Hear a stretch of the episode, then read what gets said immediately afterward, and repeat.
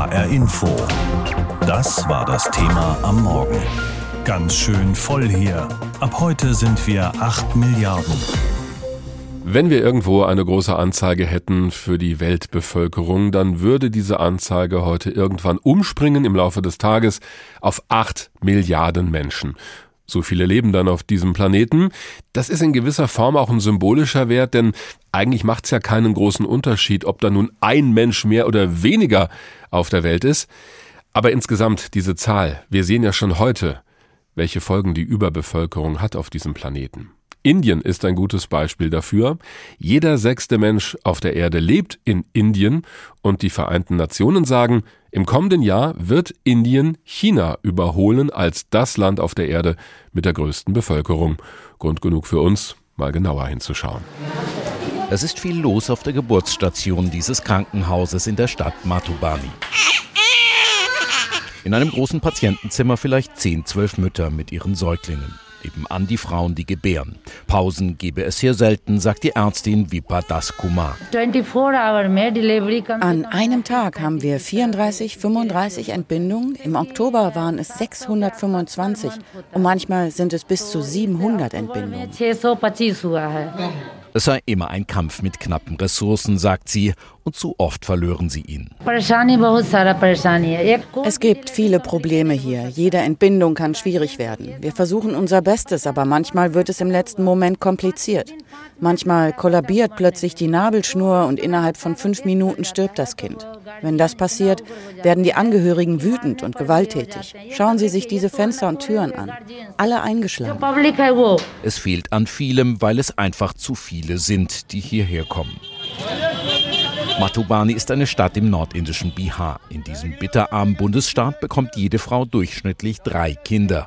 Mehr als anderswo im Land. Indienweit liegt der Durchschnitt bei zwei Kindern.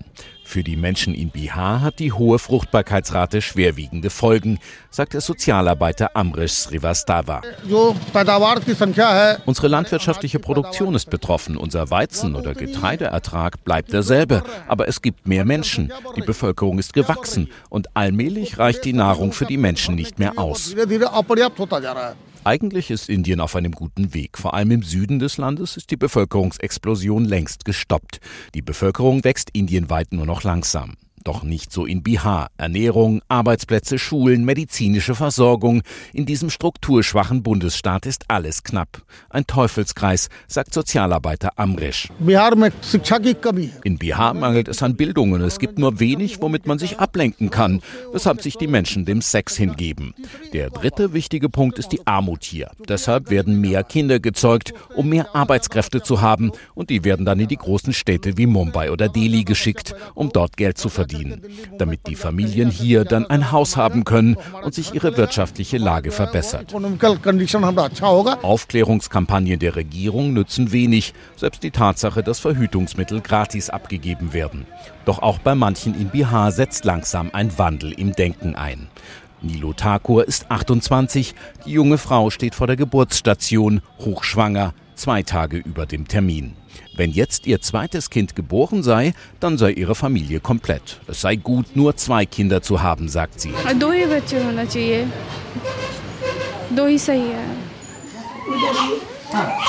Die Menschen aufzuklären darüber, dass ihr Leben besser wird, wenn sie nicht so viele Kinder haben, das ist auch eine wichtige Aufgabe für Ärztin Vipa im Krankenhaus in Matubani.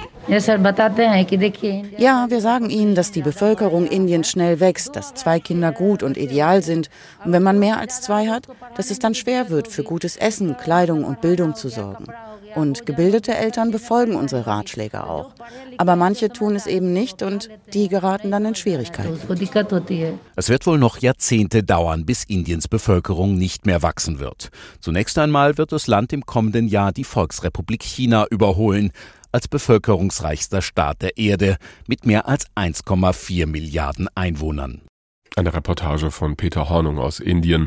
Das Land, das wahrscheinlich im kommenden Jahr das sein wird, in dem die meisten Menschen leben. Ab heute werden wir insgesamt acht Milliarden Menschen auf dieser Erde haben. Für Eltern ist es immer ein Grund zu feiern und auch mal ein paar Freudentränen zu vergießen, wenn das eigene Kind zur Welt kommt. Für unseren Planeten insgesamt sind mehr Menschen aber nicht unbedingt eine gute Sache, obwohl auch da kommt es auf die Perspektive an. Es wäre eigentlich genug vorhanden auf diesem Planeten für acht Milliarden Menschen. Diese Marke überspringen wir nämlich heute weltweit. So haben das die Vereinten Nationen vorab ausgerechnet. Wo es auf der Erde besonders viele Menschen gibt und welche Länder eher gut damit zurechtkommen, welche eher nicht, darüber habe ich mit Rainer Klingholz gesprochen. Er ist Bevölkerungsforscher und Autor und er hat ein Buch geschrieben mit dem folgenden Titel Zu viel für diese Welt Wege aus der doppelten Überbevölkerung. Herr Klingholz, doppelte Überbevölkerung, das müssen Sie uns erklären. Was meinen Sie damit? Wir haben äh, zwei, sagen wir mal, Wachstumsprobleme auf der Welt. Erstens haben wir in einer Reihe von armen, sehr armen Ländern, das sind so 20, 30 Länder, kommen mehr Menschen zur Welt oder wachsen mehr Menschen nach, als dort angemessen versorgt werden können. Mit Gesundheitsdiensten, mit Schulen, mit einem Dach über dem Kopf, äh, mit Nahrungsmitteln und vor allem mit einem Job. Mhm. Wenn dort die Bevölkerung weiter wächst, was im Moment jedenfalls der Fall ist, dann verschlechtert sich die Situation vieler Menschen. Und das ist nicht langfristig tragbar, nicht nachhaltig und deswegen muss man da von einer Überbevölkerung sprechen. Wir haben eine zweite Form von Überbevölkerung in den Ländern, wo die Bevölkerung gar nicht mehr wächst. Dazu gehört Deutschland und alle reichen Länder. Denn da haben wir trotzdem eine Überbevölkerung, obwohl die Bevölkerung nicht wächst. Das ist interessant. Ja, denn wir verbrauchen äh, mit unserem Lebensstil deutlich mehr Rohstoffe, als die natürlichen Systeme im gleichen Zeitraum nachliefern können. Und wir hinterlassen mehr Müll, als die Ökosysteme abbauen können. Hm. Und das ist von der Definition her auch ganz klar eine Überbevölkerung. Ja, okay. Äh, das ist also diese doppelte Überbevölkerung, die Sie meinen. Jetzt haben wir das Problem benannt. Was könnten wir denn dagegen tun? Also wenn wir gerade an die Länder denken, wo es wirklich doppelt und dreifach kommt, weil die einfach diese Menschen nicht mehr versorgen können, die da geboren werden. Ähm, wir müssen diese beiden Probleme separat anfassen, denn sie haben nichts miteinander zu tun. Weder fahren wir weniger Autos, wenn die Menschen in, sagen wir mal, Mali weniger Kinder bekommen, noch wäre es umgekehrt. Mhm. Das äh, Problem des starken Bevölkerungswachstums in den armen Ländern lässt sich vergleichsweise einfach lösen. Es gibt äh, mittlerweile sehr viele Länder auf der Welt, über 80, wo die Kinderzahlen bereits so weit gesunken sind, dass die Bevölkerung dort ohne Zuwanderung gar nicht mehr wächst. Und mhm. wir wissen, wie es dazu kommt, äh, nämlich weil es den Menschen besser geht. Wenn ich hätte schon gesagt, die Lösung ist wahrscheinlich mehr Geld. Nicht mehr Geld, sondern wenn sich die Gesundheitssysteme verbessern, dass die Kindersterblichkeit sinkt. Jetzt denkt man erstmal, wenn weniger Kinder sterben, gibt es ja noch mehr Nachwuchs. Mhm. Äh, aber die Kindersterblichkeit muss erst zurückgehen, bevor sich die Menschen darauf besinnen, die Familiengröße zu planen. Okay. Also das zweite, der zweite Punkt ist Verbesserung der Bildungssysteme. Denn wir wissen, dass in den armen Ländern Frauen, die so etwas ähnliches wie Abitur haben, Sekundarbildung, nur ein Drittel der Kinder bekommen im Vergleich zu Frauen, die überhaupt nie zur Schule gegangen sind. Also man mhm. kann sagen, Bildung ist das beste Verhütungsmittel. Und der dritte Punkt sind Arbeitsplätze. Mhm. Äh, denn ohne Jobs haben die Menschen keine Perspektiven. Und ohne Perspektiven haben sie keine Lebensplanung. Und ohne Lebensplanung haben sie keine Familienplanung. Jetzt schauen wir mal auf uns. In Ihrem Buch geben Sie ja auch Hinweise, was wir alle beitragen können, um die Situation zu verbessern. Also zum Beispiel weniger reisen, nachhaltiger bauen, mehr Ökostrom benutzen. Das ist ja alles nicht wirklich neu. Das ist nicht neu, wir müssen es aber begreifen, dass wir es auch mal umsetzen. Ja. Äh, und, und wir wissen, äh, wenn wir jetzt von Emissionen, von Treibhausgasemissionen reden, dass ein Drittel der Emissionen, für die wir persönlich verantwortlich sind, ein Drittel können wir auch durch unser eigenes Verhalten reduzieren. Sie haben das genannt, weniger äh, Fleisch essen, weniger ins Flugzeug steigen und so weiter, öfter aufs Fahrrad steigen. Aber für zwei Drittel brauchen wir die Politik. Äh, das ist der erhebliche Teil und die Politik muss, also ganz einfach gesagt, schlicht und einfach das teuer machen, was schädlich ist. Dann überlegen sich die Unternehmen, die, äh, die Wissenschaftler, Mittel und Wege, wie man einen Wohlstand in der Gesellschaft erreichen kann, ohne dass wir dabei die natürlichen Systeme zerstören. Hm. Einfach über den Preis. Ein, ein fairer Preis heißt dann, das Benzin wird so teuer, bis sich tatsächlich Spareffekte auf Seiten der Verbraucher zeigen. Wird vielen natürlich nicht gefallen, aber wenn wir noch mal auf die Zahlen schauen, die da genannt werden, auch von den Vereinten Nationen, die sagen, in rund 60 Jahren werden wir über 10 Milliarden Menschen auf dem Planeten haben, aber dann, so heißt es, sei Schluss. Glauben Sie das auch? Aller Erfahrung nach sinken die Kinderzahlen, wenn es den Menschen besser geht, wenn Entwicklung in diesen jetzt noch armen Ländern stattfindet. Und wenn das gelingt, dann stimmen die Prognosen der äh, Vereinten Nationen, dass es so Ende des Jahrhunderts aufhört mit dem Bevölkerungswachstum. Hm. Und dann geht die Gesamtbevölkerungszahl weltweit auch mit Sicherheit zurück. Aber wir haben dann erst nochmal zwei schwierige Jahrzehnte vor uns, wo einerseits die Bevölkerung wächst und wo andererseits die Umweltschäden, die wir schon angerichtet haben und weiter anrichten, natürlich erhebliche Veränderungen bedeuten. Ab heute also wird dieser Planet mehr als 8 Milliarden Menschen haben. Die meisten davon leben momentan in China und Indien. Beide Länder haben ungefähr jeweils mehr als 1,4 Milliarden Einwohner. Noch ist China vorne, aber im kommenden Jahr wird Indien vorbeiziehen. Auch das haben die Vereinten Nationen so ausgerechnet. Und das liegt auch daran, dass die Regierung in China ganz bewusst dafür gesorgt hat, dass weniger Kinder dort zur Welt kommen, mit der sogenannten Ein-Kind-Politik. Jedes Paar sollte also am besten nur noch ein Kind haben und nicht zwei oder drei oder fünf. Das hat allerdings jetzt den Effekt, dass die Bevölkerung in China langsam abnimmt. Die Leute werden älter und es kommen weniger Junge nach. Die Weltbevölkerung wächst und ausgerechnet im bevölkerungsreichsten Land der Welt gehen die Zahlen zurück. Jahrzehntelang hat China versucht, das Bevölkerungswachstum in den Griff zu bekommen. Bis 2016 durfte jedes Paar nur ein Kind haben. Das war die sogenannte Ein-Kind-Politik. Doch damit ist China über das Ziel hinausgeschossen. Inzwischen schrumpft die Bevölkerung und sie wird älter.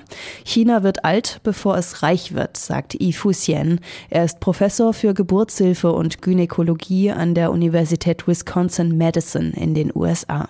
二零二零年，中国一个六十五岁及以上老人 vor zwei Jahren war es noch so, dass einer Person, die 65 Jahre oder älter ist, fünf Arbeitskräfte gegenüberstanden. Im Jahr 2035 wird dieser Schnitt nur noch bei 2,4 Arbeitskräften liegen. Im Jahr 2050 nur noch bei 1,6 Arbeitskräften. Das bedeutet, dass die Ausgaben für die Sozialversicherung und die Krankenversicherung in China steigen und die Staatsverschuldung zunehmen wird. Er erwartet zudem, dass mit Chinas schrumpfender Bevölkerung auch die Wirtschaft nicht mehr so stark wachsen kann.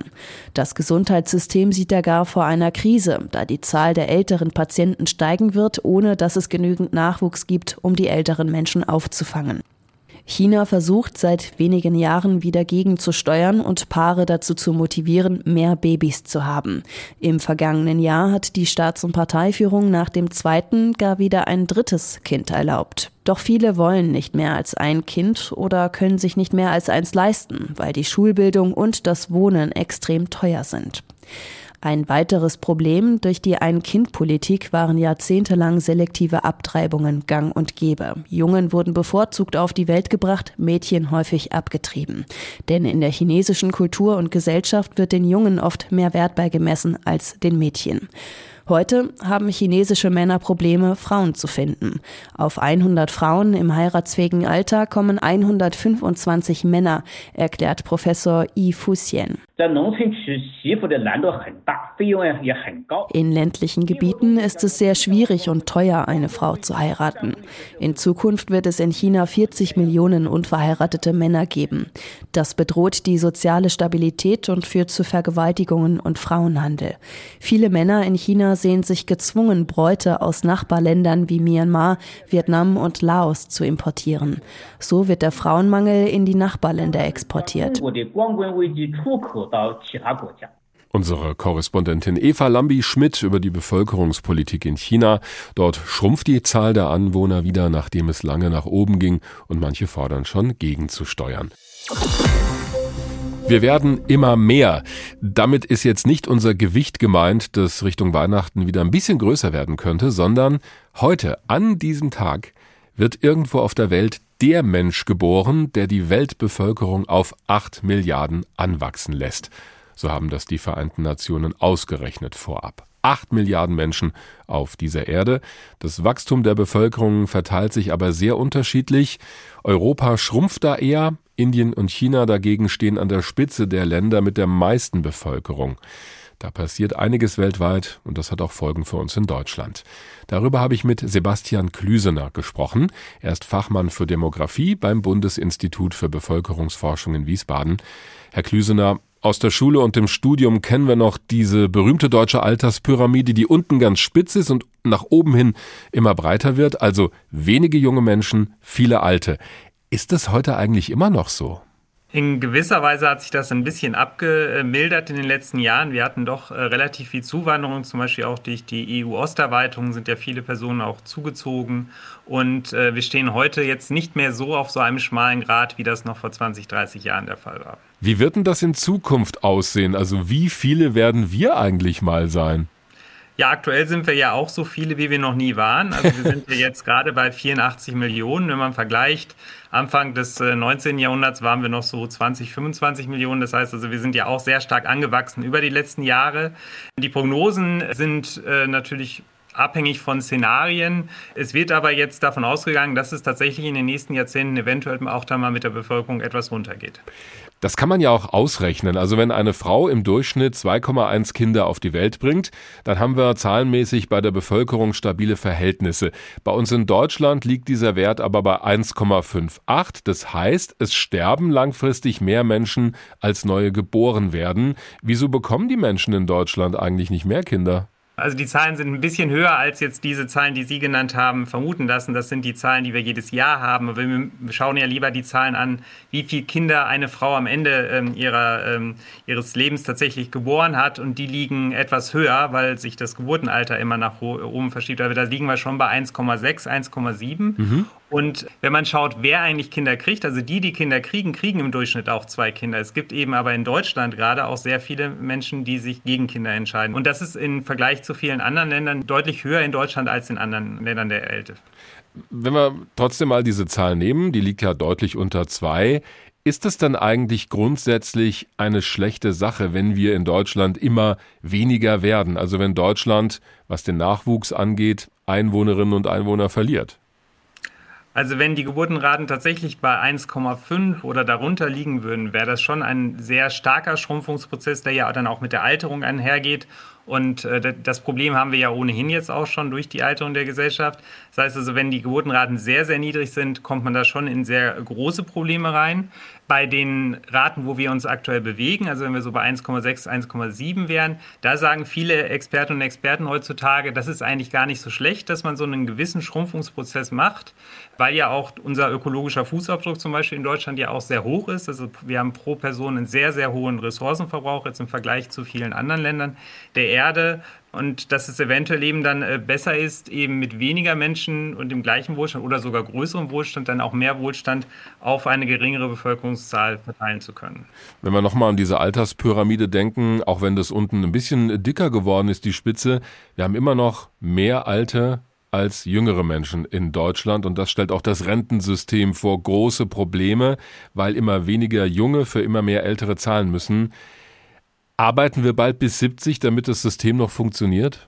Also bis 70 nicht unbedingt, aber es wäre schon, schon mal beruhigend, ja äh, wenn man, äh, wenn jeder ein bisschen länger arbeiten würde. Da würden schon pro Person ein paar Monate mehr helfen. Und da müssen wir auch noch ein bisschen wachsamer sein, weil eben da jetzt gerade die Kaltwetterfront auf uns zurollt. Also die nächsten 15, 20 Jahre sind entscheidend, ob uns der demografische Wandel mit der Alterung in Deutschland gelingt. Wenn wir nochmal auf diese Zahl gucken, 8 Milliarden Menschen auf der Erde, könnte ich mir denken, Stichwort Arbeitsmarkt, ist doch wunderbar. Je mehr Leute da sind, desto mehr Fachkräfte können wir vielleicht auch nach Deutschland holen. Also hilft uns das vielleicht sogar?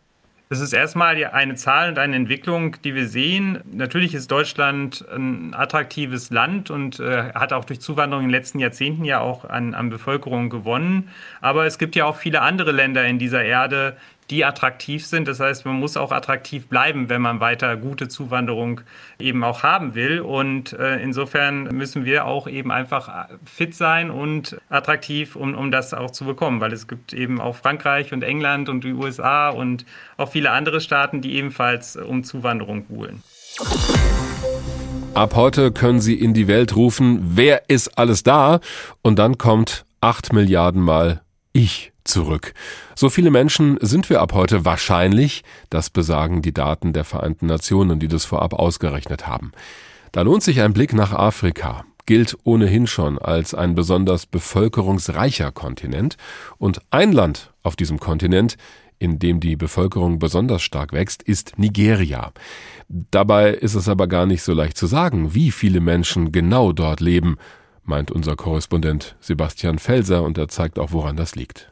Wer bei Wikipedia nachliest, kann sehen, Nigeria hat 219,5 Millionen Einwohner. Gleich hinter dieser präzise scheinenden Angabe geht aber schon eine Klammer auf. Schätzung vom Juli 2021 steht da und verweist auf das World Factbook. Das hat 2022 seine Schätzung auf 225,1 Millionen Menschen in Nigeria korrigiert. Fakt ist, Nigeria ist das bevölkerungsreichste Land Afrikas. Und Fakt ist auch, niemand weiß so ganz genau, wie viele Menschen dort leben.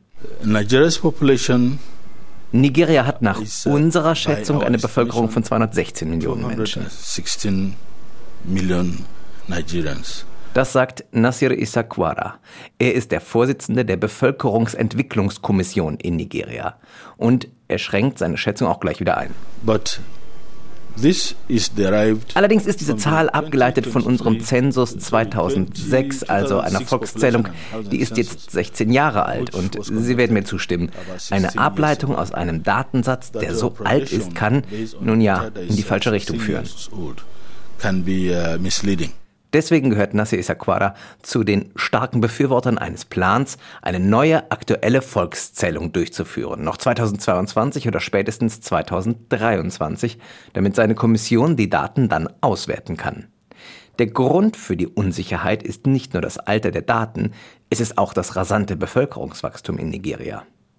Das World Factbook legt auf Basis von Daten aus dem Jahr 2018 nahe, dass etwa 55 Prozent der Menschen in Nigeria Muslime sind. Etwa 10 Prozent weniger, also um die 45 Prozent, gehören einer christlichen Kirche an.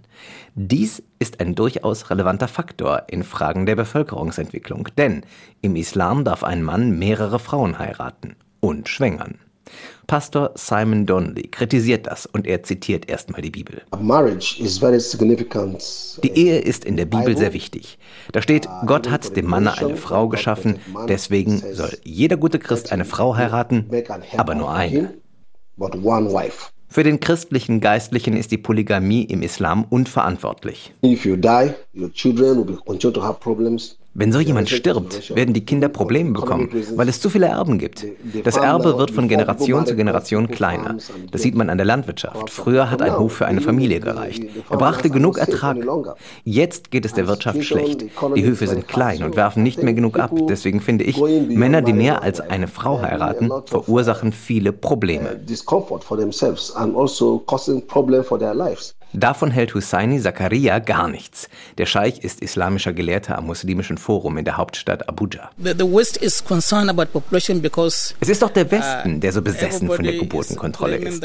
Dort denkt jeder, sein Reichtum gehöre ihm allein. Die Leute haben nur wenige Kinder. Diese Kinder beerben sie, wenn sie sterben, und die ärmeren Länder Afrikas und Asiens sind ihnen einfach egal.